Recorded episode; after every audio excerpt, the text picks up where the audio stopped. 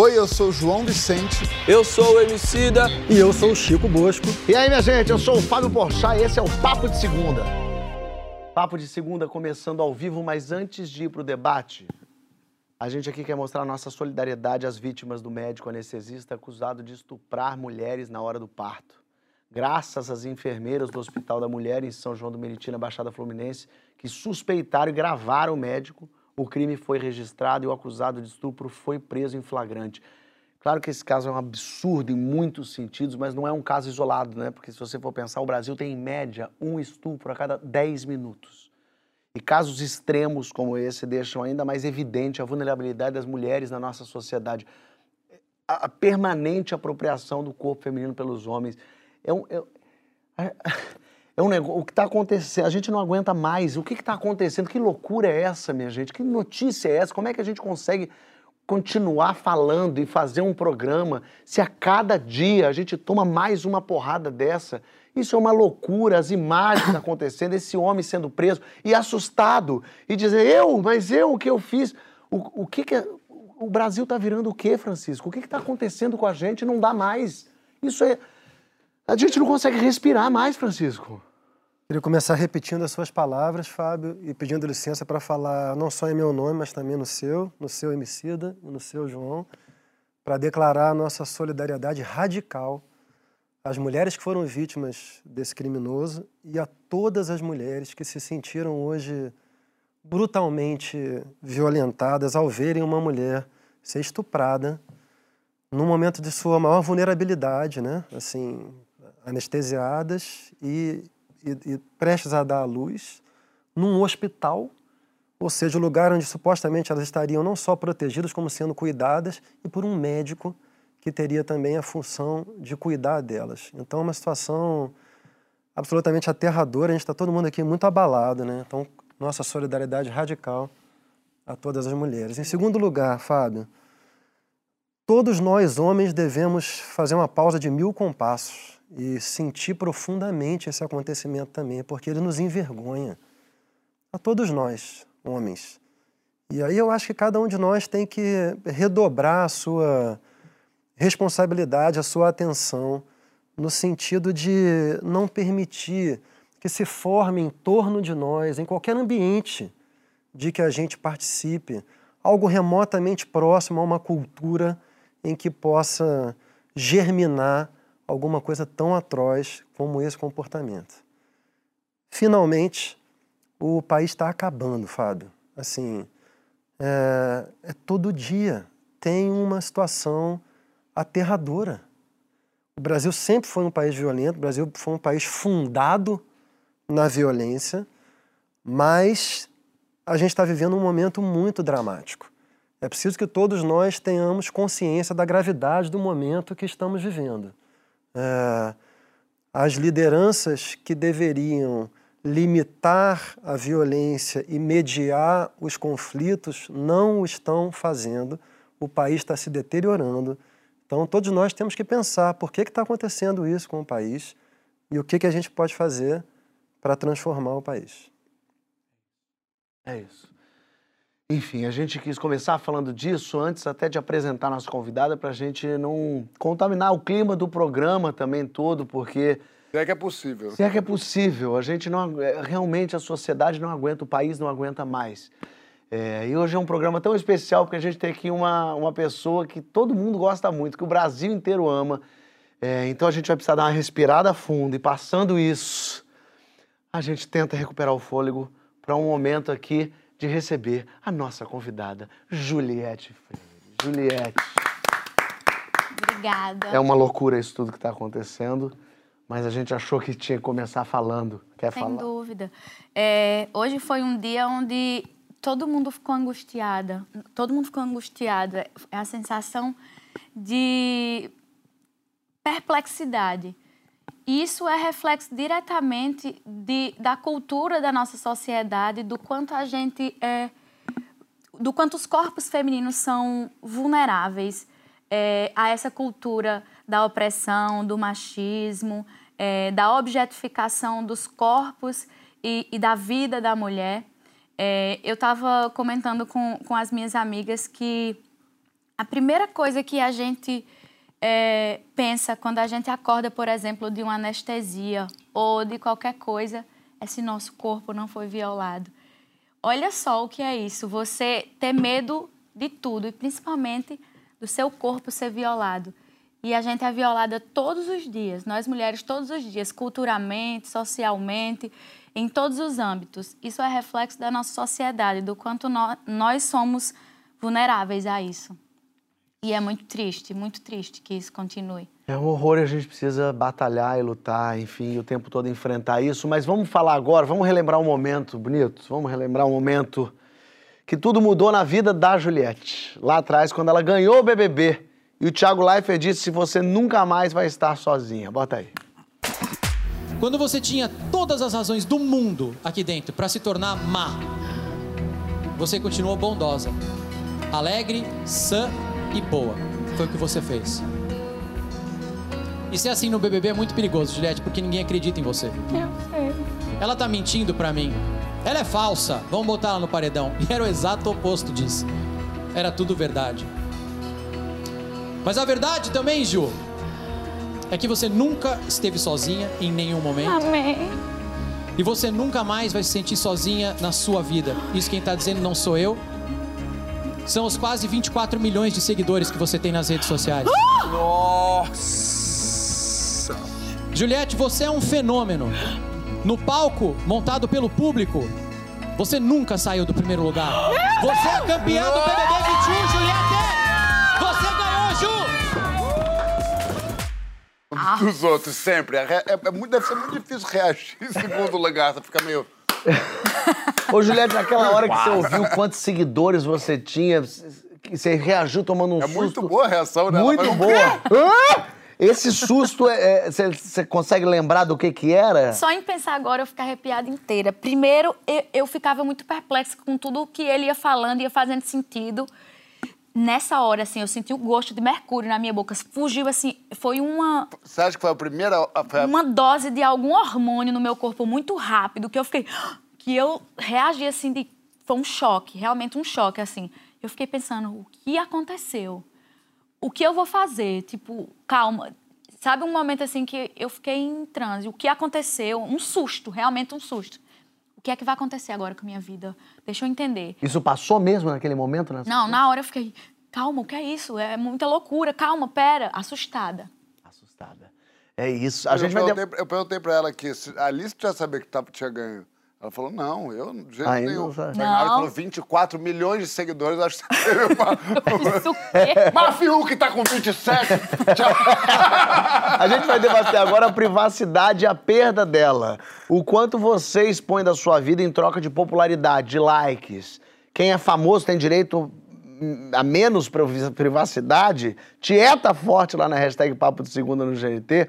Ele falou, você nunca mais vai estar sozinha. Aí eu quero saber, depois, saindo de lá, quando que essa frase foi uma bênção e quando também foi uma espécie de maldição. Porque agora, realmente, a Juliette que entrou e a Juliette saiu é, um- é um, é uma divisão totalmente monstruosa. de vida sim. Internamente eu tento que eu, eu luto todos os dias que não seja.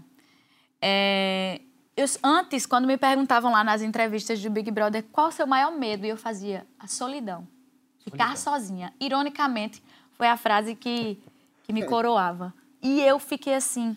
Eu sou uma pessoa que eu odeio ficar só. Eu, eu amo pessoas, troca, sociedade. Eu aprendi a viver em comunidade pela minha história, né? Muitos irmãos e, e compartilhando tudo, histórias e tal. E eu vi a minha vida sendo totalmente aberta e exposta depois de 30 anos, ou seja, é, brusca, né? Foi muito rápido. E eu ficava pensando assim, até que ponto isso é uma bênção? E na maioria das vezes é bom, porque eu tenho um poder de transformação, eu tenho um, um, um instrumento muito bonito nas minhas mãos, que é toda essa visibilidade. E ao mesmo tempo eu precisei perder pedaços de mim para isso. A gente ganha algo e perde algo.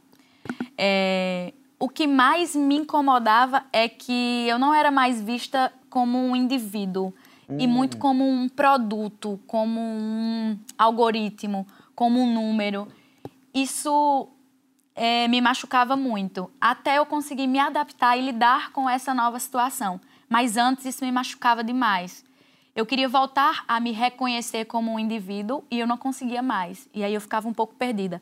Hoje eu já consigo administrar isso de uma forma onde eu consigo dosar. Ainda estou num processo de aprendizagem. É, todos os dias eu vou impondo os meus limites. Isso aqui não me, me faz bem. Eu não vou fazer isso. Eu não vou fazer aquilo. Para que eu consiga me sentir a Juliette de antes, a Juliette feliz, a Juliette é, que, que eu que, queria ser que eu era, entendeu? Então hoje eu consegui administrar mais, mas se você perde a mão, você se perde. Você é engolido por esse universo. Você, quando você topa participar do Big Brother, você está autorizando que o Brasil entre na sua intimidade por três meses, cinco meses. É, o quanto você percebeu isso lá, ou só saindo, ou antes de entrar você já tinha essa preocupação? Eu não tinha nada a perder. Então, qualquer coisa era melhor. Eu, eu não tinha nada a perder, assim, financeiramente, eu precisava muito. Era uma aposta, eu estudava, eu trabalhava, mas eu também apostava no Big Brother, porque era algo tópico, bonito, um sonho, é, sabe? Um conto de fadas. E eu também gostava de ver conto de fadas, apesar, de estudar muito, trabalhar muito. Eu queria muito isso. É, então, não tinha nada a perder. Eu nunca cogitei tudo isso que aconteceu comigo. Dizer assim, ah, eu vou entrar no Big Brother, vai que eu fique muito famosa, vou ser uma celebridade, vou curtir. Não. Eu queria o dinheiro, eu queria ganhar aquilo ali, pegar uma grana e continuar estudando, não sei o quê. É... Então, assim, eu entendi que o preço que eu estava pagando era muito alto, mas eu pagaria mil vezes, porque me trouxe muito mais coisas boas. Eu não eu nunca parei para pensar e dizer é muito, esse preço é muito. É caro, mas eu pagaria novamente. Vale a pena, sim. E eu sempre fui uma pessoa muito aberta, eu nunca tive medo de me expor. É, desde que não perca esse limite, de que eu continue sendo um indivíduo exposto, mas um indivíduo, sabe? Assim, humana ainda. E não um número, e não um objeto, e não um algoritmo. Posso uma vez eu te encontrei e você me falou uma coisa que eu fiquei pensando muito, assim, você disse... O doido de você sair de um programa como Big Brother e ficar famoso através de um programa do, como Big Brother é que o interesse das pessoas, diferente de um cantor, que na época você ainda não tinha lançado sua, sua carreira como cantora, ou um ator, não sei as pessoas não têm interesse no teu trabalho, elas têm interesse em você. Elas querem, elas não querem consumir sua música, elas querem consumir você. É uma coisa muito passional e bonita, por um lado, mas ao mesmo tempo uma coisa muito invasiva. Você conseguiu dar um jeito de manejar essa, esse fascínio pela sua Exatamente, vida? Exatamente, porque o produto, né, a empresa é você. Por exemplo, o, o MC, a, a, a, a arte dele é o produto dele, né? É a música, a ideologia, a, tudo isso. Vocês, cada um no seu âmbito, vocês têm um e um reality, uma pessoa que vende reality, é. é ela, sou eu. Então, assim, eu sou uma pessoa que eu recebo muita crítica por não fazer tudo aquilo que as pessoas esperam que eu faça, não me expor da forma que elas querem que eu me exponha.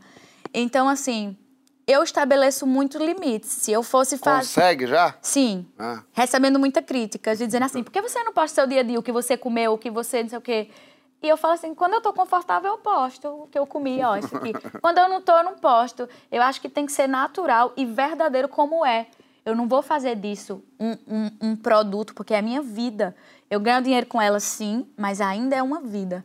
Então, assim, eu tento equilibrar. É muito difícil isso. Eu vejo outros influenciadores que aceitam perder a mão nisso, que aceitam o preço e que realmente colocam sua vida como um produto 100% eu digo que eu tento equilibrar, porque é um produto, mas ainda é minha vida. Eu estou tentando, não sei se eu consigo. Eu frustro muita gente, me frustro também, mas eu estou nesse caminho. O meu propósito final é manter um equilíbrio.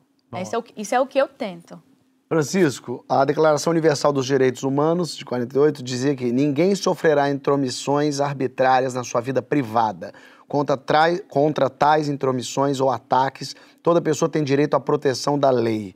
E aí, para começar do início, por que, que a privacidade é um direito importante de se ter?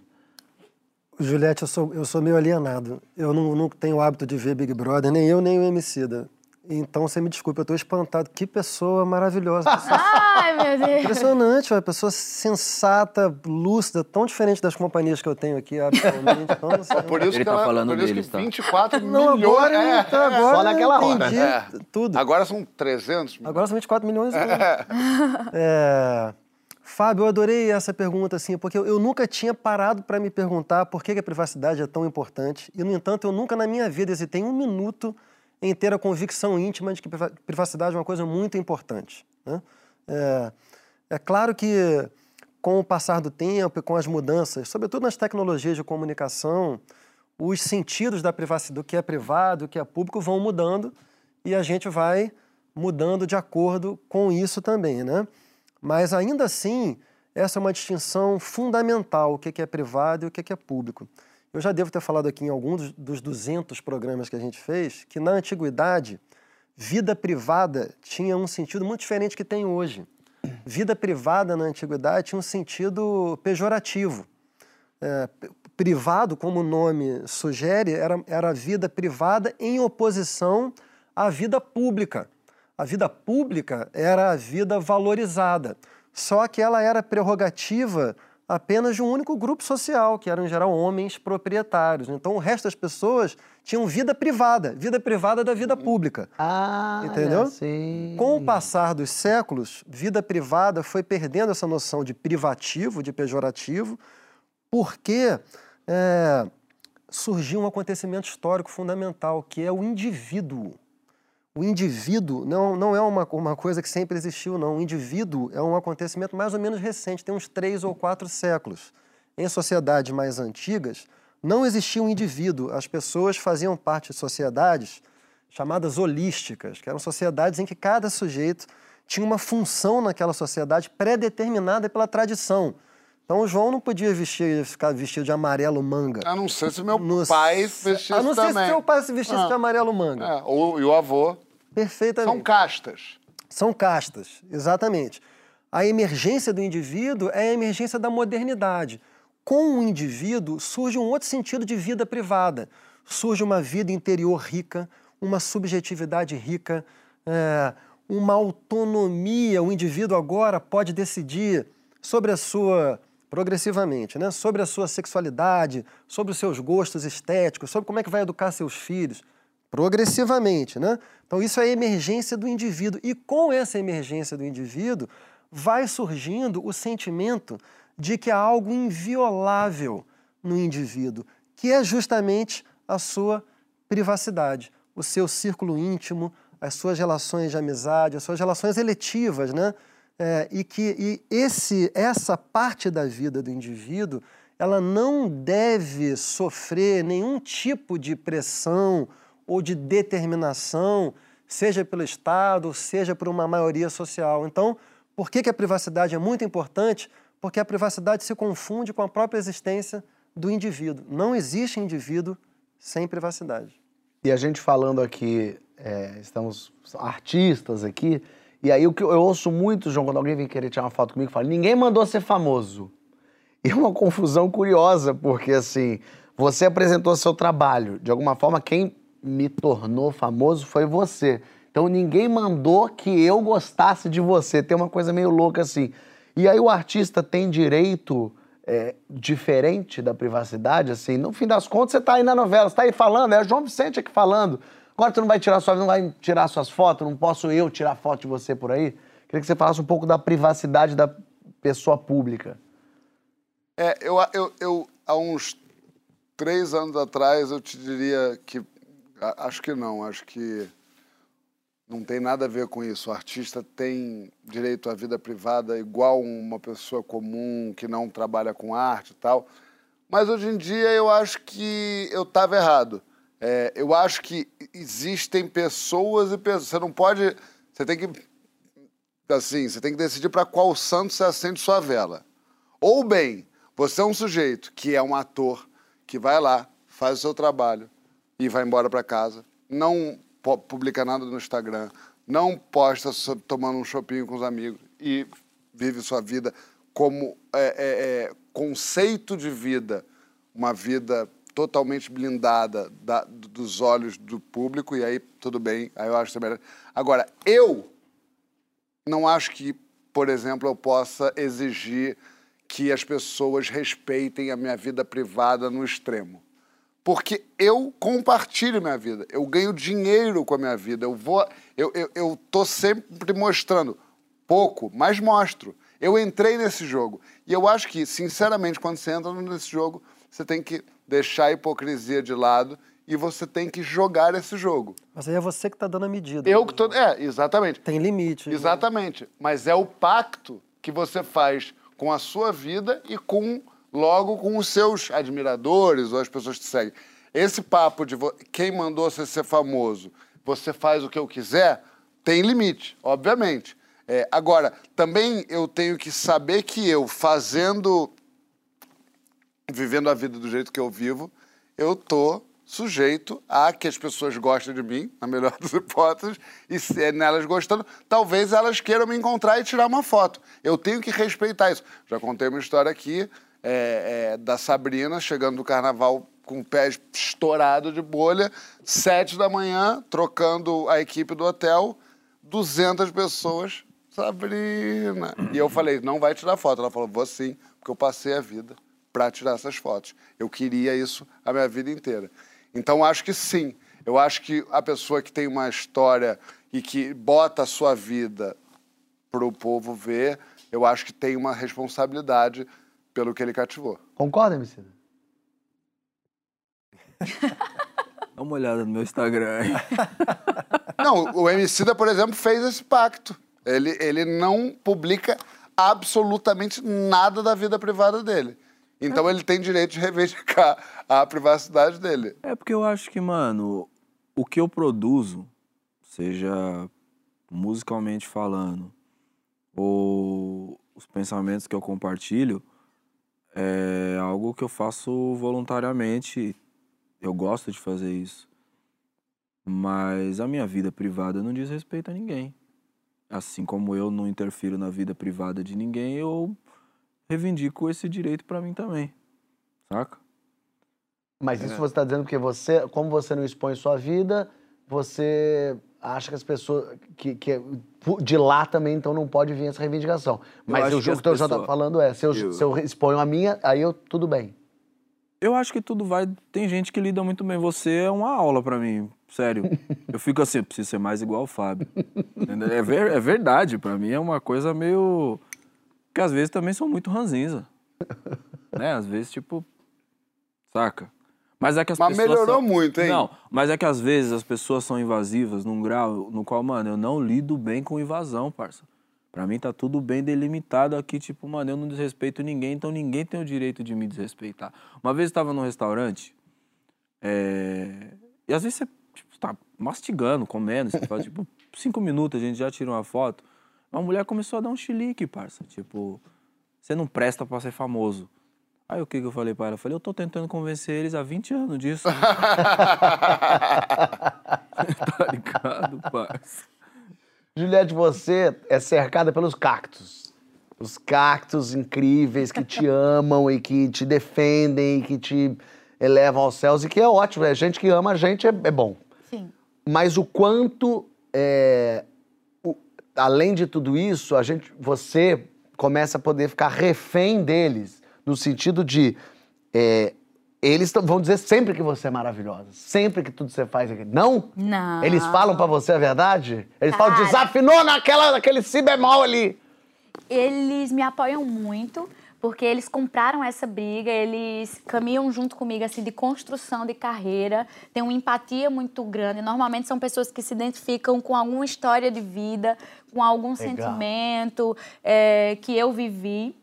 E é, eles abraçaram a causa, tipo, uma empatia bem forte.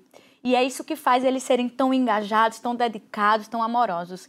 Mas, ao mesmo tempo, existe uma parcela que deposita muito expectativa e frustração em mim e que, no decorrer desse um ano, é, houveram segregações. é, e eu fui deixando muito claro que, ó, isso é o meu limite. Eu sou essa pessoa. Ah, mas você não publicou isso, você não fez isso, você vai perder engajamento, você vai perder play. Calma. Vocês me conheceram num reality. Vocês sabem que eu estou num processo de aprendizagem. Vocês sabem o que eu valorizo na minha vida. Eu não vou é, me despir de tudo que eu sou para agradar um público que eu conquistei sendo quem eu sou. Vocês gostaram de mim assim, colocando os meus limites, do meu jeito louco, do meu jeito. Então, se vocês querem que eu continue sendo de verdade, que eu continue sendo aberta, vai ter que comprar. É... Esse jeito. Vai ter que comprar isso aqui. Mas então, você. Isso é. Vai, vai. O que eu falo é muito isso. É você que estabelece o seu limite. O Emicida, ele tem um. É um contrato. É um contrato é, implícito ali. É um contrato. Eu te dou o meu trabalho, a minha obra, eu quero que você escute. A gente vai se conectar nisso aqui. No meu caso, eu quero me conectar através de algumas coisas, mas eu não vou dar tudo de mim, porque eu também preciso de, um, de, de algo meu. Então é muito isso, eu acho que é um equilíbrio. Hoje em dia, o meu fandom, fã-clube, é, já tem uma outra visão e eles discutem isso, mas assim, é uma caminhada. Ó, oh, isso aqui não, isso aqui não. Mas você fala não isso concordo aqui não com isso. quem? Porque são parei de 50 seguir, milhões ali. bloqueio, Não, e eu vou tô- colocando limite. eu é também- assim. Mas de um em um, porque são 50 milhões. Como- Cara- Quando você fala assim, eu falo com eles. É assim, com eles quem? Tem um representante que, deles? é, os que são muito engajados, eles se destacam de alguma forma. Então Sei. você sabe um pouco. Eles normalmente são líderes. E, e- então você sabe um pouco o posicionamento. Mas, por exemplo, se atacar uma pessoa, eu vejo lá uma publicação, um comentário ofensivo, uma palavra que eu discordo, um, um posicionamento. Eu vou lá, ó, não concordo com essa parada, parei de seguir, acabou, não dou confiança, não respondo, e assim vai. Eu tenho muitas pessoas que gostam de mim, mas essa, os cactos, assim, muito engajados, eu, eu consigo visualizar as estratégias, sabe, assim... Eu imponho muito limite, eu pareço uma mãe. Ele tava brincando que eu sou a mãe dos dragões, é, né? Que assim, eu tô ali tentando equilibrar. É isso que eu fiz a minha vida inteira. Eu vivi assim, ó, meus irmãos são quatro, assim, ó, brigando e conflito e cacete. E eu, não, peraí, seu lugar é esse, o seu é esse, você baixa a cabeça e você assim. Então, passo tempo sem falar com você e você volta e peça desculpa. Então, é de mim, eu sou assim. E assim, os, os meus é, fãs, eles absorvem muito isso de mim e me respeitam muito. Quando não respeita, eu Agora, sigo e. eu, agora eu, fiquei, eu também fiquei muito curioso de, como é que é essa cena. Né? Imaginei ela sentada na sala com 25 milhões de pessoas falando, não pode. É, mas engraçado. você tem ex-fã? A gente fala, então eu não quero. Muito. Eu tenho um ex-fã que vira hater. Tem? E esse é o pior que tem. Tem mesmo? Porque ele sabe as vulnerabilidades, entendeu? É mesmo? É. O, o ex-fã, quando você discorda de algo e vira hater, ele é empenhado pra lhe ferrar. que loucura. É. Mas assim, é igual a sociedade, cara. Sabe o teu melhor amigo que tu contou todos os teus segredos, Sei, Francisco. entendeu? Quando ele brigar contigo, tu tá lascado. Sei. Sabe? Entendeu? Ele então cai é tipo atirando. isso. O poder que tem na Ele é- mão daquele é. monstro. Então, assim. Eu tenho print aqui com a É uma relação um. de amizade, de. Mas é massa. O que eles fazem, eu fico assim, ó, perplexa. São coisas assim que eu. Não, nem eu faria isso, sabe? Sei. Nem os meus amigos fazem isso e a galera lá.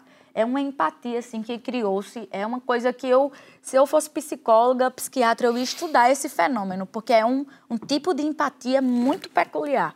Sabe, assim, o que foi criado ali com o reality, o que eu fui vivendo e o que a galera foi conhecendo de mim, documentário da minha vida, tudo isso, criou uma empatia muito bonita e muito forte, sabe? Eu costumo dizer, meus vínculos não são frágeis, porque hoje eu vou falar uma merda, hoje eu vou cantar, desafinar, vou fazer uma coisa ruim, e eles, a galera que me conhece fala, não, mas o posicionamento dela, ela pensa assim, assim, assim, ela falou besteira, mas ela não é, sabe? Então, tipo assim, é um- um- uma relação de muita verdade e conhecimento.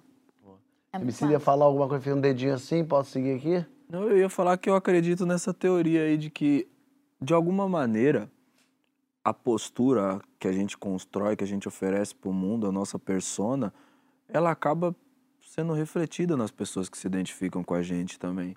Sabe? Então eu vejo isso. Uns artistas que é mais doidão, tem uns fãs mais doidão. Tá ligado, mano? Então eu, não, eu sempre falo isso aí pros caras na estrada, porque eu falo, eu sei legal quem é fã de Emicida, de verdade. Entendi. E os caras chegam assim, ô, sem isso aqui. Ó, ó, João. João, João, é fã de verdade. Eu sou fã de Chegou a primeira vez no camarim. Vocês conhecem o João, né, mano? Sirigaiteiro, né, tio? Sirigaiteiro. Chegou lá no. Chegou no camarim. Boa noite. Se obrigou a ter uma postura, né, do quê? Fui educado, entendeu? Mano, sei conversar. Mas a gente se interessa pela vida íntima das pessoas. A gente tá falando aqui de famosos, claro, mas vamos, vamos pra vizinha Eu me interesso a vida íntima de qualquer pessoa. Qualquer pessoa. E, a- e hoje em dia, vamos sair dos famosos. Vamos pensar no- nos anônimos. Eles expõem a vida no- nas redes sociais. E começa a ficar confuso do que, que é, é, Tudo bem, eu escolhi expor minha vida. Pois é, mas aí você também é aquilo. Então você também não tem muita gerência. Mas em que momento vira exposição demais? Em que momento é, é, a gente começa a confundir o que, que é invasão de privacidade e o que, que é. Mas tu tá jogando a tua privacidade na minha cara, eu vou reagir com isso. Eu acho que é o que todo mundo falou aqui. Primeiro que houve uma mutação nisso, né? Que hoje em dia tem mais evasão de privacidade até do que invasão de privacidade, né? As pessoas irradiam muito as suas vidas privadas e isso virou também um negócio, virou para mim, virou para você. Para você o negócio é melhor, para Juliette é melhor ainda, para mim também é bom. Só que isso abre porta, isso, isso- é um negócio, é o que o João falou também, cada um escolhe como é que faz essa economia. E agora eu concordo completamente com o que o Emicida falou. Assim, eu acho que é muito. Quem você é dá muito o tom de quem te segue, das consequências da sua fama para sua vida. Assim, eu, eh, evidentemente, numa escala infinitamente menor, mas, cara, todas as pessoas que se aproximam de mim, Fábio, é muito honroso, muito dignificante. Assim, ninguém chega para mim de uma maneira alienada. assim, é muito raro. Tipo, eu não sou para quase ninguém o cara do papo de segunda. Ô, papo de... Às vezes acontece, mas é raro. Ô, papo de segunda. Tem um nome. Pô, aí você magoou um pouco a gente. Ah. Não. Geralmente comigo é a pessoa sabe exatamente por que, que ela está se aproximando.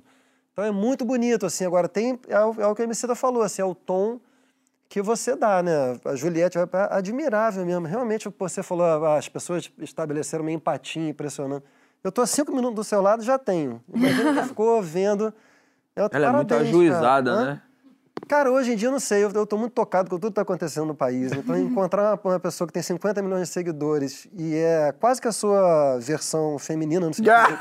bom senso. Ai, meu Deus, Você eu vou sair daqui me hoje a- a, achando. pessoa do, do bom senso, uma, uma pessoa equilibrada, que conseguiu passar por tudo isso que ela passou. que não É, deve e sobreviver. fácil. Isso, Eu é sou porque você- esse sobrevivente. centro. É porque você não sabe nem do que você está falando Não, não tão de- profundamente, mas é porque É, realmente é- a história. É legal a- ver, né, É, João? Ele nada, falando mas assim. Realmente. Mas, assim, já que virou o momento da- do puxa-saquismo do bem, que eu acho que é muito apropriado, é, se eu pudesse descrever uma coisa, eu já falei isso para algumas pessoas, é o- você tem um caráter muito impressionante. Eu acho que isso que as pessoas ficaram, também porque tem uma história muito, muito sofrida e rica e tal, e bacana e tal, mas tinha um caráter ali, uma... Você ia ali sem muito perguntar, tomando porrada ou não tomando porrada, sendo feliz ou sendo triste, tem um caráter muito. E eu acho que as pessoas ficaram muito inspiradas por isso. Assim como Francisco. Concordo. que Eu tá aqui nesse papel meio apaixonado. Até- desco- Diz que o Francisco descobriu a Juliette. Pô, parabéns.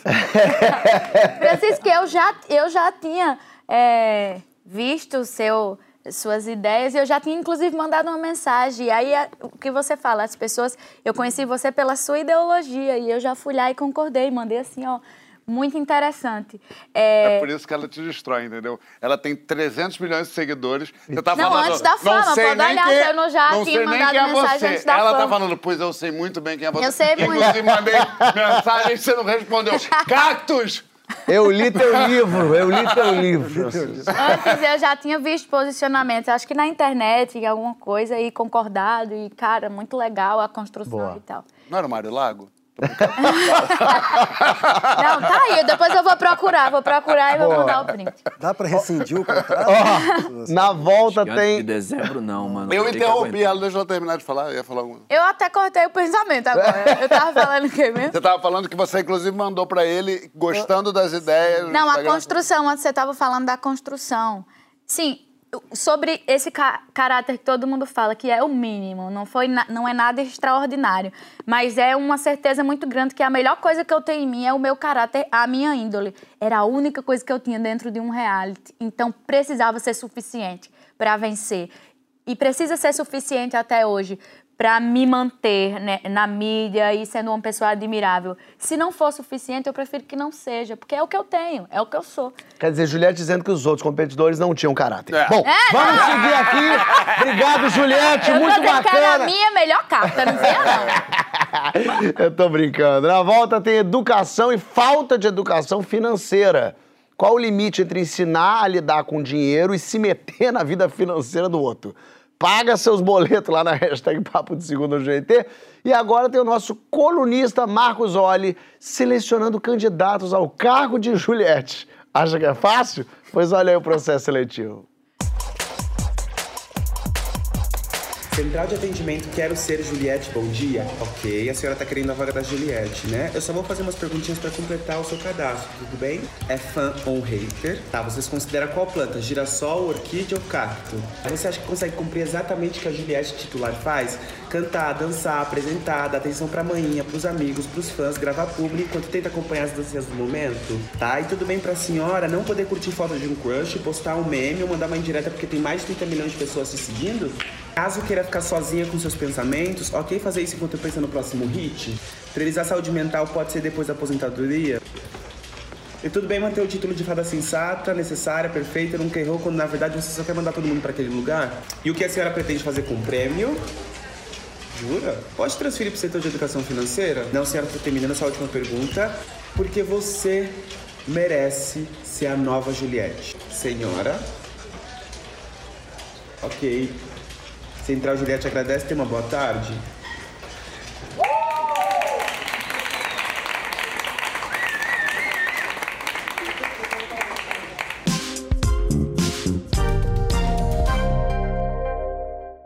E estamos de volta com o Papo de Segunda e com a maquiadora, cantora doutora advogada Juliette Freire. Exata, muita gente amando você aqui nas redes sociais. No Twitter, o pessoal falando, amando Juliette, que orgulho dessa mulher, ela fala muito bem, é muito inteligente, a Rafa. E a Lu fala, eu amo Juliette mostrando a inteligência dela, mostrando o que sente, hablando tudo. Pessoal, os cactos estão indo numa outra hashtag, coloca para eu conseguir ler, eu tenho que ir na hashtag Papo de Segunda no GNT, cactos. Que daí eu consigo ler vocês aqui, ou se quiser colocar as duas, coloca as duas aí. Mas coloca a hashtag Papo de Segunda. Uma pessoa admirável, é, tem aqui fada sexy, inteligente, sensata, Juliette necessária. As pessoas amando Julie Julie, Julie Julie. Muito bem. E agora a gente vai falar um momento em que momento da sua vida? Eu queria saber, dona Julie, que foi?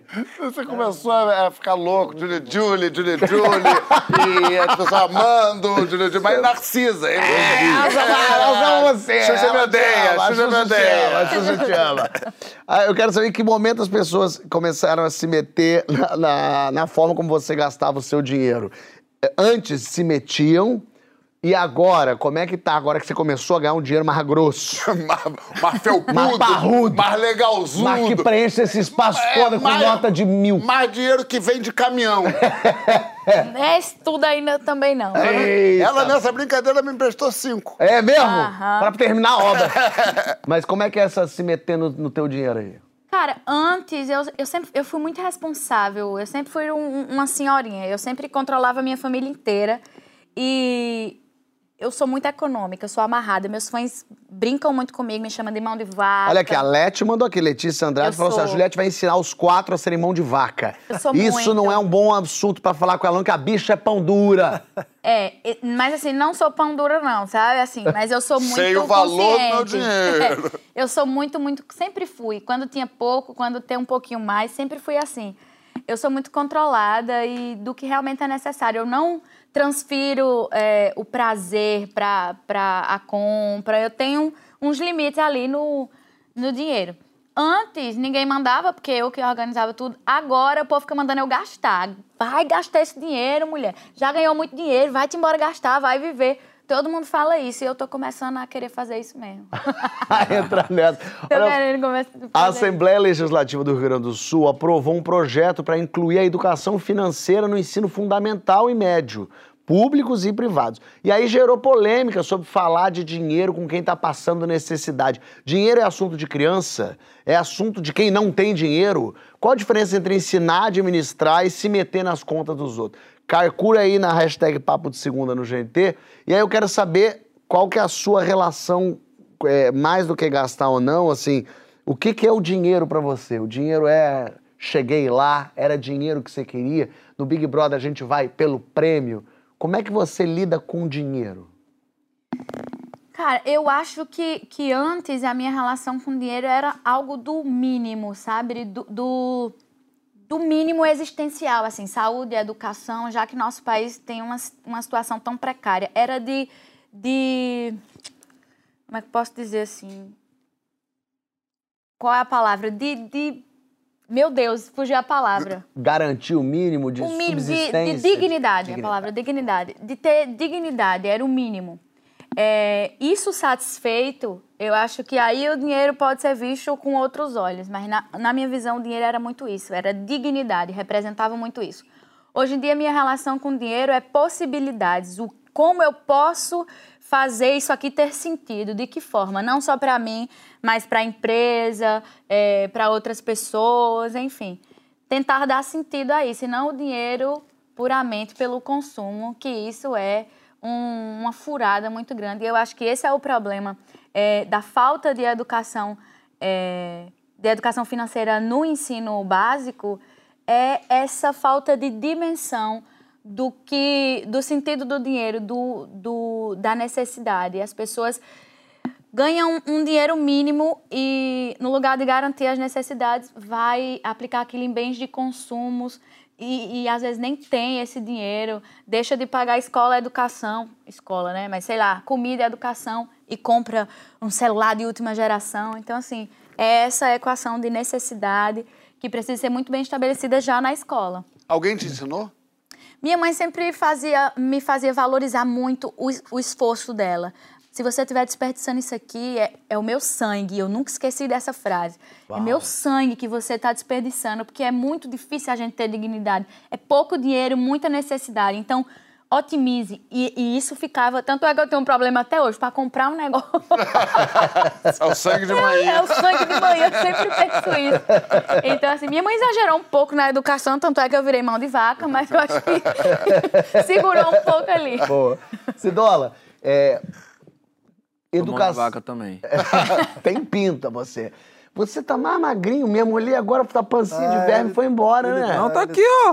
Não. Comeu torresmo Agora hoje. tem uma lombriguinha só. Não, isso que gente, os três comendo salário, ele comendo torresmo, torresmo, arroz, feijão e bife. Não era torresmo, era uma costelinha. Estava suculenta. Eu Me peguei, uma alergia fiquei arrependidíssima da minha salada. Cara, ofereci pra Juliette, preparei um torresmo pra ela. Falei, essa mulher tem 25 milhões de seguidores, eu vou oferecer algo especial pra ela. Chegando aqui, ela tava de dieta. Teste de charme que você já tava terminando o seu prato, não pensou nem em mim.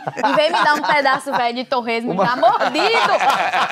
Não venha não, viu? A verdade é uma a só, verdade, não, eu Mas sou era da do verdade. lado fofinho. Ah, tá. Ô, Ele mordeu o lado ruim. Ah, Num Brasil tão, tão pobre, é, com pessoas tão no vermelho, com, e a gente não está nem falando só de agora, agora também, mas o Brasil é um país que vem é, de muito sofrimento.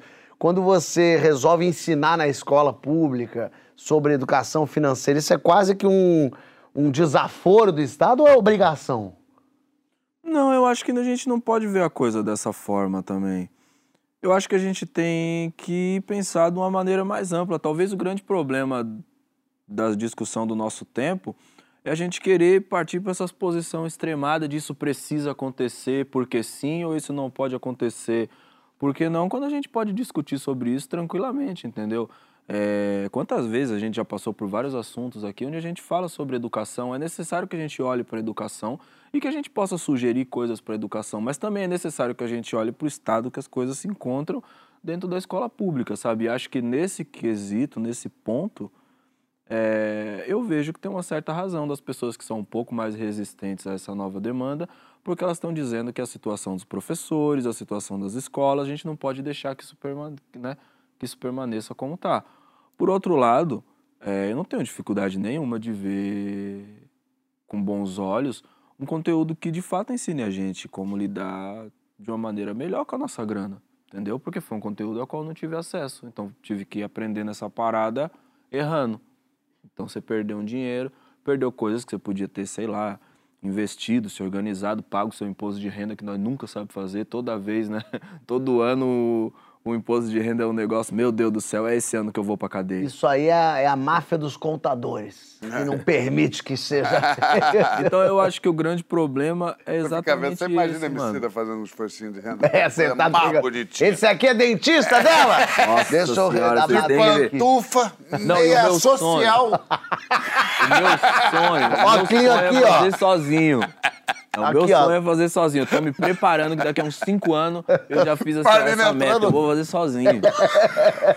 Mas eu acho uma loucura a gente sair da escola e não saber o é, O que é juro? O que, que é? Não, juro você que é- aprende, mas Não, não, assim, não, mas- como que você lida com crédito O que, consignado? que é cheque especial? Empréstimo, cheque especial, fazer o imposto de renda. é, co- co- como é que isso, FGTS, da onde vem as obrigações trabalhistas, de quanto isso é positivo ou não, investimento, o que, que é botar na poupança? O que, que é? Não é para ter uma aula de Bitcoin, mas é para É, entender. eu acho mais delicado. É, mas é para entender assim, o que, que é você. E poupança é o que exatamente? O que, que é um Esse investimento? ponto, esse ponto que você trouxe é maravilhoso. A gente precisa, primeiro, pra mim, eu não, não li esse projeto, eu não posso falar nem bem nem mal dele, sacou? Eu preciso, antes de qualquer outra coisa, entender o que, que a gente está chamando de educação financeira. Sim. Ponto. Sabe?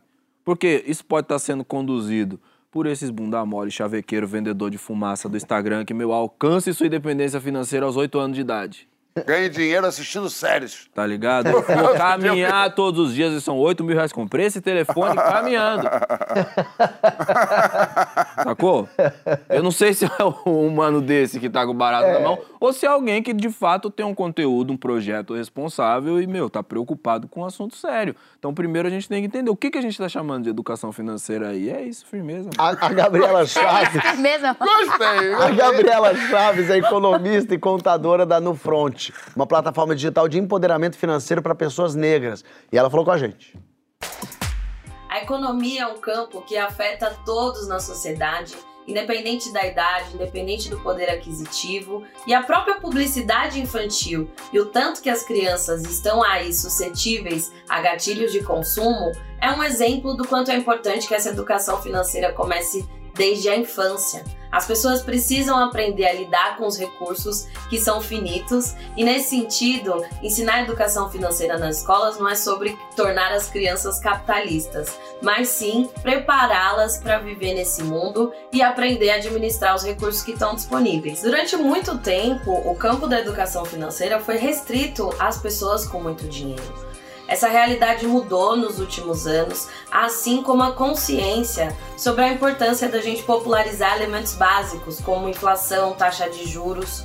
Todos esses elementos interferem diariamente na vida de todo mundo, quer a gente tenha conhecimento deles ou não. Falar de dinheiro ainda é um tabu no Brasil porque a gente está falando de um campo que envolve muitas áreas. Envolve, por exemplo, a dimensão do trabalho, o esforço e o reconhecimento que a gente sente a partir do recebimento de pagamentos. Envolve também a dimensão psicológica, que é como é que a gente lida com os nossos desejos, como é que a gente constrói os nossos projetos de futuro. Engana-se quem pensa que falar de educação financeira é falar sobre simplesmente parar de gastar dinheiro. A gente está falando sobre o estabelecimento de uma relação natural e livre de culpas. A gente precisa sim usufruir daquilo que a gente conquista, do fruto do nosso trabalho, mas é muito importante também se preocupar com o futuro, guardar dinheiro para aposentadoria e para as emergências que podem acontecer. Popularizar a educação financeira é fundamental também para que a gente tenha essas conversas cada vez de forma mais natural dentro das famílias, dentro das escolas, dentro das empresas, porque afinal de contas a gente está falando de um assunto que afeta todo mundo dentro da sociedade. Francisco, é muito legal isso, hein? Muito bom, muito bom. Ótima. E aí eu queria te perguntar que você entrasse pegando esse gancho. Ela falou de tabu ali. é, historicamente dinheiro sempre foi um tabu, porque eu sei que no Brasil é. No Brasil ninguém fala quanto ganha, é uma afronta dizer vai a roupa com preço. Meu Deus, nos Estados Unidos, a gente sempre usa esse exemplo, o cara pergunta, quanto é que você tá ganhando? O cara, ah, por ano eu ganho tanto. É mesmo. O cara quando dá um presente fala, te comprei isso aqui, foi mil, mil reais, comprei. É, é bom falar de dinheiro, porque dá a sensação de eu trabalhei, ganhei um Mil dinheiro. reais ele fala lá nos Estados Unidos. Fala nos Estados Unidos, Ele que o real tá dólar, deu valorizado quanto? pra caralho. 50 dólares. Mas o quanto é tabu pro brasileiro, o quanto é tabu no mundo, eu queria entender um pouco disso. Eu acho que a sua comparação com os Estados Unidos é boa, porque me parece que o que acontece no Brasil é que o dinheiro no Brasil é muito endógeno, ele é muito blindado. O que é endógeno, é blindado? Endógeno é o que fica dentro de si mesmo, de um determinado grupo. né? Endógeno. É. Por quê? Porque o, o Brasil nunca conseguiu ser uma, uma democracia com, com mobilidade social, com acesso a oportunidades. Então tem um, um mal-estar em relação ao dinheiro no Brasil, porque o dinheiro circula pouco. É um país que dá pouca oportunidade para as pessoas. Então, muitas vezes o, o dinheiro não está associado ao que seria uma verdadeira meritocracia que desse orgulho à sociedade. Os Estados Unidos eh, da época, vamos chamar clássica, que são os Estados Unidos do final da Segunda Guerra Mundial até os anos 80, que são os Estados Unidos do sonho americano. O que é o American Dream? É justamente uma sociedade que tinha muita mobilidade social, que se, se imaginou e se construiu num certo momento como um lugar em que pessoas de origem desfavorecida poderiam, por mérito e esforço próprios, ascender socialmente, inclusive imigrantes. Então, nesse contexto, o dinheiro é bem visto, porque o dinheiro é, é- é- é sinal de mérito pessoal e é sinal de orgulho social também, porque é uma sociedade estruturada de uma tal maneira em que o dinheiro circula mais. O Brasil sempre foi o contrário disso, né? Então, o dinheiro aqui é tabu porque geralmente o dinheiro tem, tem uma origem vergonhosa, no sentido de que o dinheiro circula muito pouco. A gente tem. A gente nunca conseguiu universa, f- tornar a educação, já que a gente está falando de educação, né? A gente nunca conseguiu fazer com que a educação cumpra o papel que a educação deva ter numa sociedade verdadeiramente democrática, que é o grande nivelador social. Como é que você faz isso? Você tem que ter uma educação pública universal. E você não pode ter edu- educação pública concorrendo com educação privada no ensino fundamental, sendo a educação pública de pior qualidade. Porque senão acontece tudo o que acontece no Brasil. A pessoa que tem mais dinheiro bota os filhos na educação privada, que é muito melhor do que a escola pública. Então, quem estuda na escola pública vai ficando para trás. Você não tem uma, uma, um imposto de renda, já falei isso aqui várias vezes, para mim é uma agenda central no Brasil. Imposto de renda no Brasil é muito pouco progressivo. Então, os ricos, inclusive nós, né, que muita gente que se acha de classe média alta, balela. 99% dos casos, quem se acha de classe média alta no Brasil é rico, faz parte de 1% ou menos. Tem que pagar mais imposto para dar uma contribuição social maior. Herança, Fábio. Estados Unidos, por exemplo, a, a- a taxação sobre transmissão de herança nos Estados Unidos e na Europa é infinitamente maior do que no Brasil. No Brasil, se eu não me engano, o imposto federal sobre transmissão de herança é 4%. Às vezes tem um acréscimo de uma taxa estadual, acho que no Rio de Janeiro é 4%, também dá 8%. É muito pouco. Isso significa que o capital, que é a riqueza acumulada, circula muito pouco, porque quem tem muito dinheiro transmite para os seus herdeiros. Então tudo isso faz com que o dinheiro no Brasil seja uma espécie de, de água parada. E isso dá vergonha mesmo, e vira um tabu. É isso. Joãozito, lidava com dinheiro bem sempre, a vida toda, ouviu? E dinheiro era o quê pra você? É, se eu lidei bem com o dinheiro a vida toda.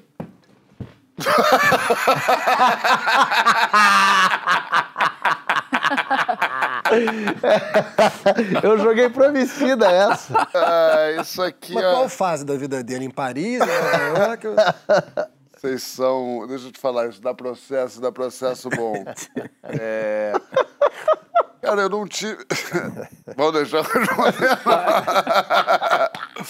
Não, cara, eu sou. Eu acho que eu, eu, eu sempre falei isso da educação financeira. Eu acho que eu, como qualquer pessoa, saí da escola sem menor noção do que era dinheiro, do que era o mundo do banco, né? Como é que é uma conta? Como é que, que, que é IPCA? O que, que é inflação? O que, que, que, é isso? O que, que é um, renda fixa. É, fui aprendendo, acho que eu venho de uma, de, uma gente meio snob, acho que minha família lidava com dinheiro como se fosse uma, de uma maneira meio blasé, então eu tive que me desgarrar desse tipo de pensamento, porque eu acho que tem uma coisa meio, acho que de classe, gente de classe alta, assim, de, de achar bonito tratar dinheiro com certa displicência. E eu, pelo contrário, eu fui virando uma pessoa que respeito, respeito muito dinheiro hoje em dia. Corro muito desse tipo de, de, de, de comportamento naturalizado de achar que dinheiro é para gastar. Eu acho que dinheiro é para guardar e eu virei a senhora como Juliette é. Como Juliette. E quando, e quando eu. Santíssima trindade dos mão de vaca. Então, eu não sou mão de vaca, porque eu acho que eu, eu tenho um bom equilíbrio. Eu só acho assim. É porque, tem, principalmente no mundo, é, você vai entrando numa vida de dinheiro que as pessoas, você vê umas pessoas falando umas frases. Fui lá só por 10 mil. Você fala, calma, cara, como é que é só por. Sabe? É, mil reais é muito dinheiro, dez mil reais é muito dinheiro. As pessoas vão perdendo a noção do que é dinheiro. Principalmente num país como o Brasil, que as pessoas vivem com 500 por mês. Então, acho que o processo de autoeducação é, é, financeira é muito importante. Você sempre ficar prestando atenção no peso das coisas e não se desprender da realidade. Tem um pessoal comentando aqui umas coisas legais no Twitter é, falando, se eu tivesse tido aula, a borboleta, vaza.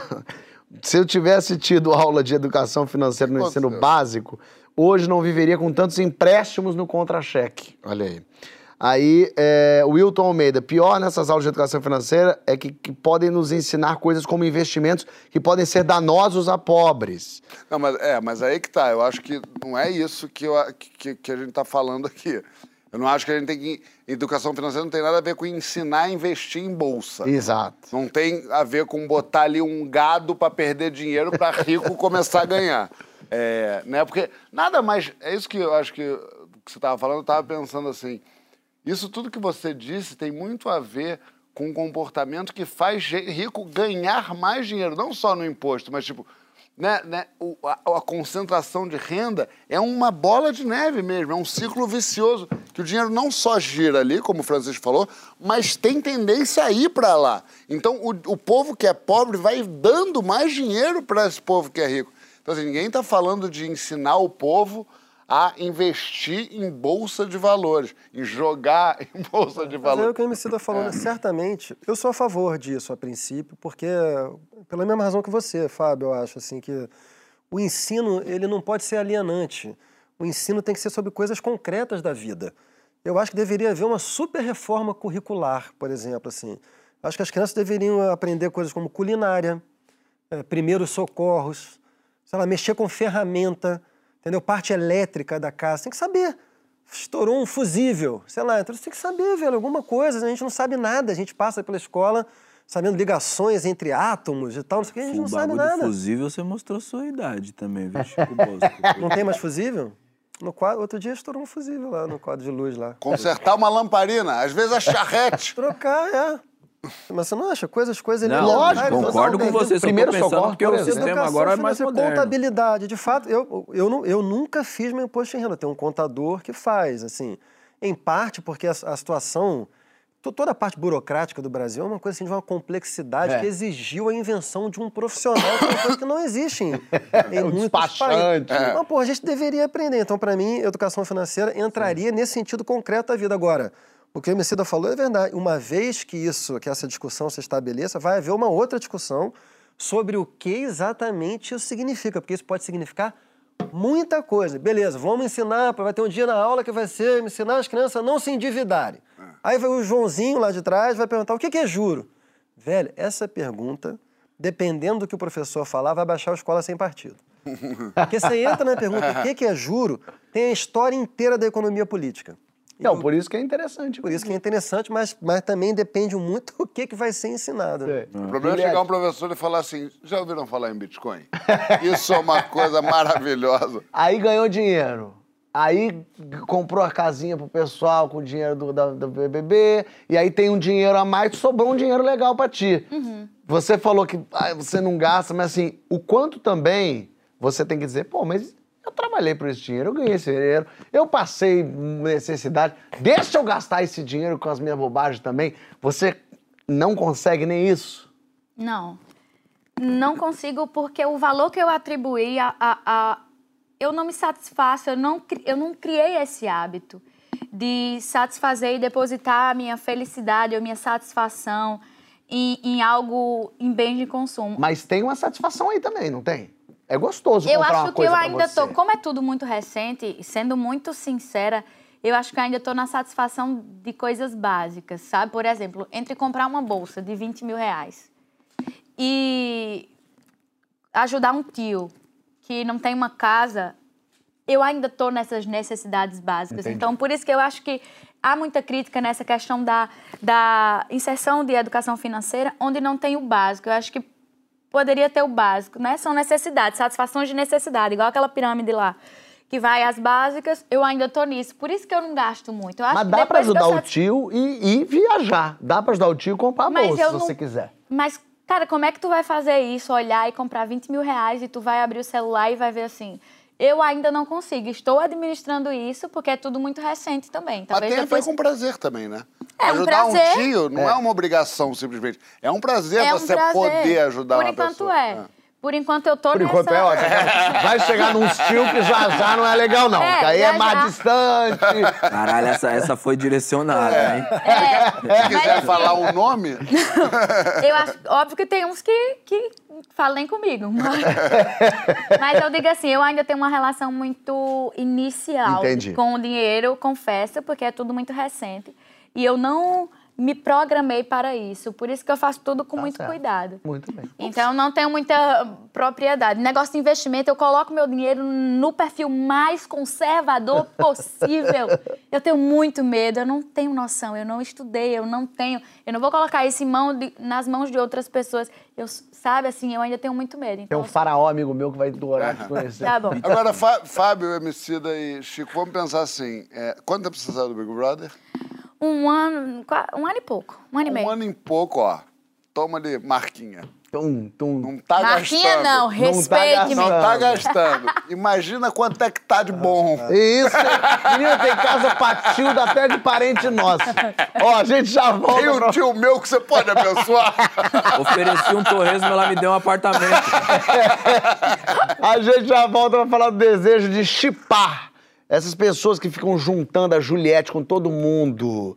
Você é um bom cupido? Que casal você adoraria chipar? Chipa lá na hashtag Papo de Segunda GT. E dia 21 agora estreia o filme Pluft o Fantasminha, da Ah. diretora Rosane Svartman, que conta a história de amizade entre a menina Maribel e um fantasminha que morre de medo de gente. Esse é uma Coisa graça, linda. esse filme. Essa história é a coisa mais linda do mundo. Não, Pluft, que é isso, meu filho? Gente que tem medo de fantasma. Não é fantasma que tem medo de gente. O filme é baseado na peça da Maria Clara Machado, de 1955, que marcou gerações, me marcou muito. Então aproveita as férias escolares e leva todo mundo. Filho, filha, pai, mãe, avó, avô, leva todo mundo pro cinema. Voltamos com um papo de segunda com esse xodó de convidada. Juliette está aqui. E aí, Juliette já foi muito chipada. O pessoal chipa. Você sabe o que é chipar? Veja bem. Chipar, só pra vocês não pensarem em bobagem. É quando a gente junta um casal na nossa imaginação. Tipo João Vicente e Meryl Streep. Não importa se eles têm alguma coisa a ver. Aí vira é, V-Strip. Vincent Tripp. Vincent Tripp. Não. Joel. É ruim de juntar você com a Streep. é melhor não ter, não. A Juliette já foi chipada com muita gente, inclusive com o Joãozito. Já chiparam vocês. Aham. Quem mais, Juliette? Já chiparam com quem?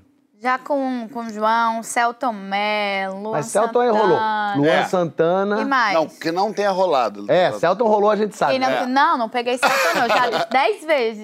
Aham, lógico. Com mil pessoas. Me chipam todos os dias. É, chipam o meu jardineiro, verdureiro, o que tiver. Mas eu posso falar, esse chipado com a Juliette não é simples, não, porque to- até hoje. Até é, hoje. Eu recebo ali. E Juliette? Do nada, né? O pessoal quer te juntar. É, A gente vai debater agora quanto que torcer por um relacionamento ajuda e quanto que atrapalha. A gente chipa por capricho próprio ou porque percebe que existe um clima? Você já formou casal? Já foi cupido desastrado que destruiu uma relação? Sai flechando aí na hashtag Papo de Segunda no GT. Começando pelo básico. Já tá namorando, não tá namorando? Tá namorando? Ih! Tá namorando? Grazi Massafera. Não, para com isso. Pedi namoro ontem, ela postou uma foto belíssima. Eu disse, namora comigo, ela aceita, eu, minha namorada. Que mulher, né? Mas você... Fora ela, ninguém. Mas você, fora ela, tirando Além ela, dela, ninguém. não. Tá mais solta. E aí, por que, que as pessoas querem tanto te ver com um casal? Porque mulher solteira não pode ficar solteira, é isso? O que, que é, hein? Pois é, vamos falar da parte leve primeiro, depois a gente fala da parte chata. Tá bom. A parte leve é que as pessoas acham bonitinho, é meio aquele continho de fadas e fofinho, e às vezes tem uma tensão ali sexual entre as pessoas, enfim. É bonitinho até o ponto que entra o, o, o exagero, e aí tenta. Para a mulher, há uma cobrança muito grande. E aí entra todas as questões do, do feminismo. Uma cobrança muito grande de que para você ser bem sucedida, você tem que estar num relacionamento atribuir muitas vezes o seu sucesso, ah, mas porque o marido, porque o namorado, tem toda essa questão. E aí vem na fama tem um, um outro um outro porém que aí quer juntar as famas e, e- e é um, um âmbito muito delicado. Eu opto por não fazer eh, da minha vida amorosa um- uma janela de entretenimento. Eu opto porque é, é complicado se relacionar com as pessoas eh, com esse tipo de olhar. Os homens já desistiram, tipo assim, os interesseiros já se afastaram porque entenderam que. Interesseiro que eu digo por mídia, né? Entenderam que aqui não, não, Não vai ter cria. uma vitrine. E é muito deprimente eu ficar pensando: será que essa pessoa me quer por interesse em mim ou pelo que eu posso proporcionar numa carreira, eh, sei lá, né? Então é muito delicado, mas eu acho que, falando da parte séria do negócio, a nossa sociedade tem uma tendência muito forte em diminuir a mulher no sentido de que ela precisa de um homem por trás. E eu abomino muito isso. Eu quero ser reconhecida eh, pelos meus esforços, pela minha carreira, pela minha inteligência e o meu parceiro ser uma soma e que isso não vire uma vitrine. Se acaso eu quiser expor, ok, quero sair de mão dadas, quero mostrar a todo mundo que eu tô com alguém, vai ser algo pontual e não um mais um ponto de, eh, de marketing, sabe? Sei. Eu tento fazer isso assim e eu levo, e eu levo ó, os chippers, quando me chipa com uma pessoa e eu digo, ah, não, é um absurdo, olhe, é uma tristeza, é um problema. Mas não atrapalha também? Te chipa Ela com uma fa- pessoa que você queria, de repente, aí Atrapalha. sai na mídia e você... Putz, agora... Atrapalha que eu fico sem graça também, né? No, no caso, até azeite de João, por exemplo. Vamos, chipar. Vamos escancarar aqui o negócio com o João. João, as ex dele me chiparam com ele. A Sabrina disse, pega o João. Sabrina disse, fica com o João. Não sei quem disse, vai lá, ó, manda mensagem pro João. Ó, João tá solteiro. Isso assim que eu saí do programa. Eu até brinquei com ele. Eu disse, ó, tá todo mundo mandando a gente paquerar. E não sei o quê. E acabou que a gente virou amigo e tal. Mas... Não, mas aí. Eu fiquei tão sem graça que eu não consegui nem falar com o gelo. Ele falava eu, hã. Depois a gente quebrou o gelo e virou amigo. Não, a mas gente até- quebrou o gelo por causa do chip. Sim, Porque é. a gente foi pra uma festa e falaram que a gente tinha ficado, a gente não tinha. Aí no dia seguinte a gente teve uma DR. Sim, inventaram, gente, foi. ó, chato, isso aconteceu, tinha uma situação outra lá. E aí. E aí Inventaram que eu fui pra casa de Caetano e saí de carona com o João Vicente. Eu moro na Barra, João Vicente mora onde mesmo? São Conrado. É até caminho, sabia? Entendeu? Mas eu- isso é então, tipo bobagem, assim, não totalmente é... mentira. Eu, caramba, João, ó, isso aqui. Ele é normal. E a gente ficou mais amigo por isso. Deu uma pausa, não ficou coitada também. Não, a gente nunca ficou, não, ficou amigo. Mas essa ideia de juntar casal, de ser cupido, tem, tem esse interesse de meio apadrinhar as pessoas. E eu que, eu que juntei João com, com, com, com Juliette, eu que fiz Emicida conhecer. É, que vontade é essa de se meter um pouco na vida dos outros, Francisco, de chipar as pessoas, de ser cupido? Quero muito tá escutar o que, falar. você, o que Fala. vocês Eu acham não, o bagulho veio, tá, respingou aqui, bateu ali, caiu Chico Bosco. Vai Chico, vai. eu quero muito saber Vai. a origem de tudo isso. Não, eu, quero- eu quero saber assim, o quanto também de deixar a pessoa sozinha. Deixa ela em paz sozinha, ela quer ficar sozinha, ué. Eu É um a Juliette, fardo. eu acho que a Juliette falou as coisas mais importantes. Mas essas pessoas que são muito casamenteiras, que partem do princípio de que a pessoa que está sozinha, a vida é ruim, eu recomendaria um estágio no Papo de Segunda para ver a vida do João. essa, essa mania de Santo Antônio vai passar rapidinho. Ah, se a minha vida fosse Só metade que do que vocês dizer. falam.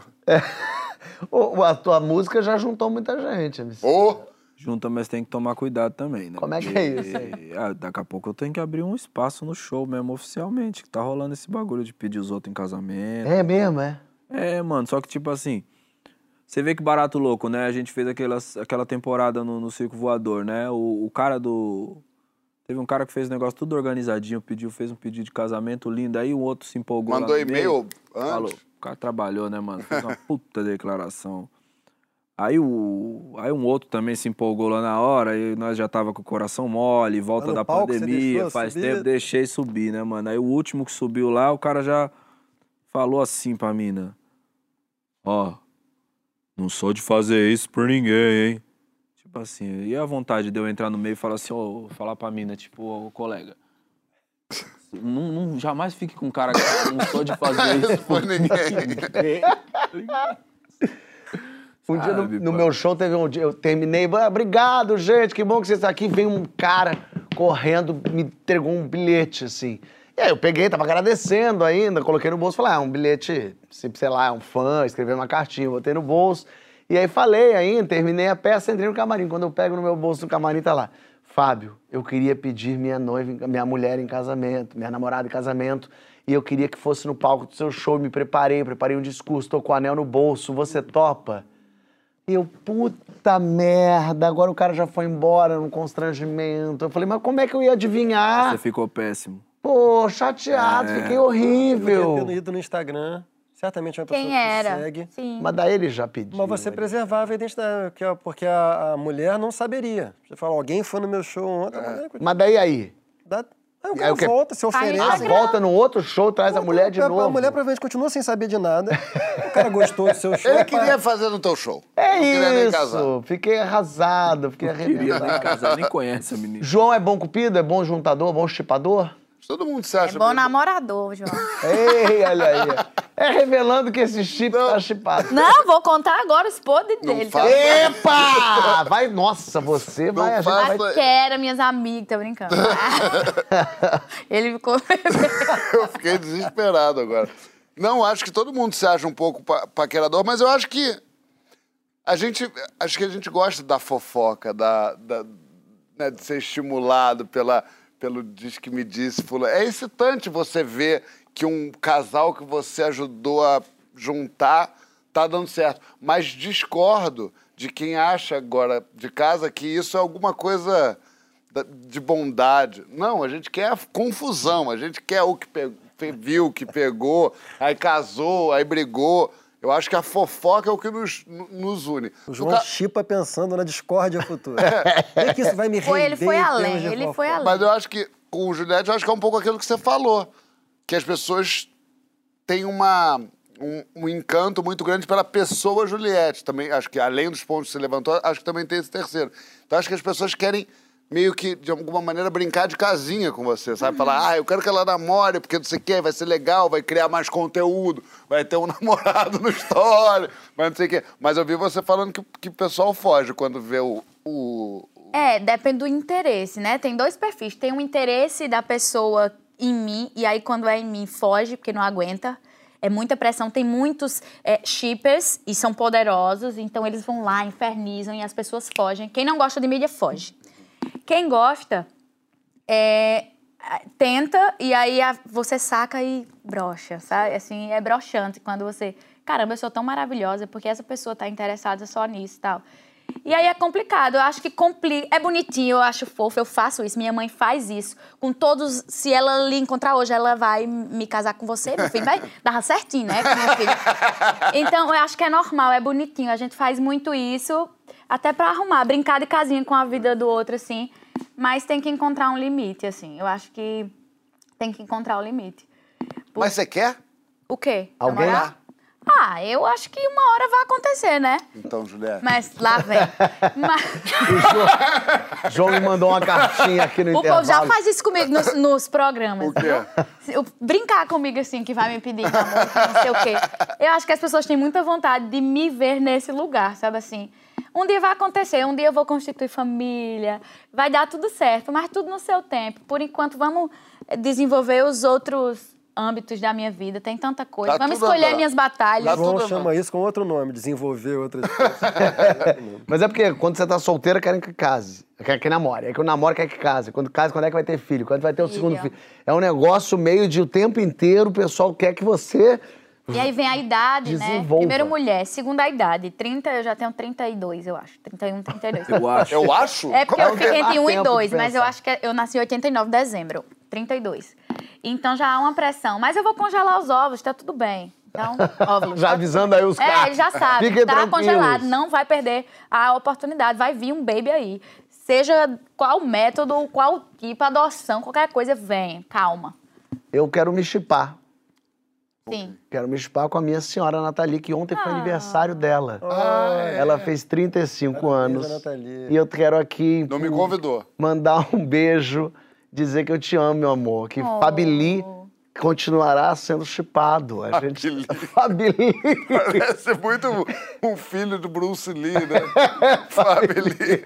Feliz aniversário. Já vou aproveitar também. Não faça isso. Deixa eu aproveitar. Que isso? Mandar um feliz aniversário pro meu pai, que também fez O aniversário Fábio, ontem. o Fábio por pai. Fábio Pai fez aniversário ontem. Se eu revelar que ele fez 80, ele me mata. Mas é uma data tão linda, tão especial. Eu amo tanto ele que eu também queria dar aqui os parabéns para esse pai que fez, faz aniversário junto com a minha mulher. Olha que interessante isso. Então eu quero mandar parabéns para essas duas pessoas incríveis. Agora eu divido meus parabéns sempre entre meu pai Não tá esquecendo de falar mais nada, não? Bom, Francisco, já que você falou, toda terça-feira aqui no GT 945 tem que história essa, poxa. Amanhã recebendo ele, Eliezer, amanhã tem Tailayala, amanhã tem nosso amigo Lima, como é que é? Leandro Lima. Leandro Lima, eu ia falar Letícia Lima. Leandro Lima contando histórias maravilhosas, toda quarta na Globo também, depois do futebol, depois do filme. E você está se pensando, mas o que, que eu faço final de semana no O que, Rio que, de que Janeiro? tem pra fazer? No Rio de Janeiro? Casa Grande. Que Histórias tô- do Pochá, meu novo show de Juliette não que tá foi, sabia? Juliette podia ir lá, no Me Casa Grande, ver que minhas vou. histórias. De... Tô te convidando agora. Ok, vamos. Cactus, Juliette, vai. Ele te dá meia. A verdade Tá. é essa. Vai lá assistir. Até Dona Fernanda Montenegro foi ontem, ele tava na tá plateia. Tá, querido. Menina, eu quero só mandar um beijo Pode, pra pode. Pedir desculpa, Desculpa, não? Fernanda. desculpa, Fábio. Dizer, não, vou contar, então só uma historinha curiosa que aconteceu com Fernanda Montenegro. Fernanda Montenegro me ligou, é, eu, eu liguei pra Fernanda Torres e falei, Fernanda, deixa eu te falar, quero te chamar pra ir na minha peça e tal. Eu queria chamar sua mãe pra ir no meu programa. Pô, eu sei que é uma audácia chamar ela. Fernanda, ah, tá bom, vou falar com ela. Aí depois ela falou, ó, minha mãe vai te mandar uma mensagem. Falei, tá bom. Falei, pô, legal. Isso na quarta-feira. Quando dá domingo, não veio a mensagem de Fernanda. Eu falei, lógico, imagina se Fernanda Montenegro vai mandar uma mensagem. E aí eu falei pra Fernanda, poxa, Fernanda, sua mãe não mandou nada, eu não, não consegui falar com ela, enfim. Ela falou, não, peraí, então eu vou te passar o contato dela. Fala direto com ela, você. Que abriu. E aí chegou o contato de Fernanda Montenegro no celular, que já é um negócio. Meu Deus, é a pessoa mais importante que eu tenho da minha vida inteira aqui no celular. Bom, vou mandar uma mensagem pra ela. Cliquei no mandar mensagem. Amigo, abriu. Ela tinha me mandado uma mensagem. Só que era número desconhecido e ela mandou na quinta-feira. Eu fiquei quatro dias deixando Fernanda Montenegro aguardando, esperandinho. Também não é assim, não. Aqui é Fábio Porchat. Cara, me desceu um caldo quente. Eu pensei, meu Deus, se o teatro descobre isso, Baco volta, me, me tira do teatro, me, me- me- joga fora. E, foi- e, e- e eu falei, meu Deus, como é que eu mando a mensagem pra. E eu só mandei assim: Ó senhora dona de toda a porra toda, senhora do Oscar. Perdão. Eu te peço, estou ajoelhado no aeroporto de Campinas lhe pedindo perdão. Eu queria te convidar para coisa, mas eu já me passa teu Pix para eu depositar um dinheiro e- e pedir perdão a ti. Mandei a mensagem, ela falou, Fábio, que maravilha. Tinha mandado um áudio, um áudio lindíssimo, uma coisa maravilhosa e tal. E aí eu falei, agora então vou ter mais audácia todos. Falei, se a senhora quiser ir na peça, eu tô com uma pecinha fazendo. Ela, Fábio, irei lá, irei na peça. E falei, não, tá bom, um dia a Fernanda, imagina, a Fernanda Montenegro na peça. Estou eu ontem, subo no palco, ê, bonitinho, chamo, converso com a plateia, acende a luz. Daqui a pouco, Quando lhe vê, eu vejo uma entidade ali. Era a Fernanda Montenegro. No começo da peça, eu dei uma. Eu falei, "Ei, coisa boa, eita ferro. E aí eu fiz a peça toda, foi, foi ó, as pessoas riram, Fernanda riu, em dado momento eu olhei, ela tava risanha, assim, feliz. Mas aí é só quando Fernanda Montenegro tá na sua plateia que você percebe a quantidade de caralho que você fala numa peça, a quantidade de coisa chula e equivocada, Emicida. Eu falando e pensando, meu Deus, eu tô ferindo Fernanda, meu Deus, que loucura. Terminei a peça, as pessoas rindo, aplaudindo. Fernan- Eu falei, Fernanda tá aqui. E primeiro que foi lindo ver o teatro levantando para aplaudir Fernanda Montenegro.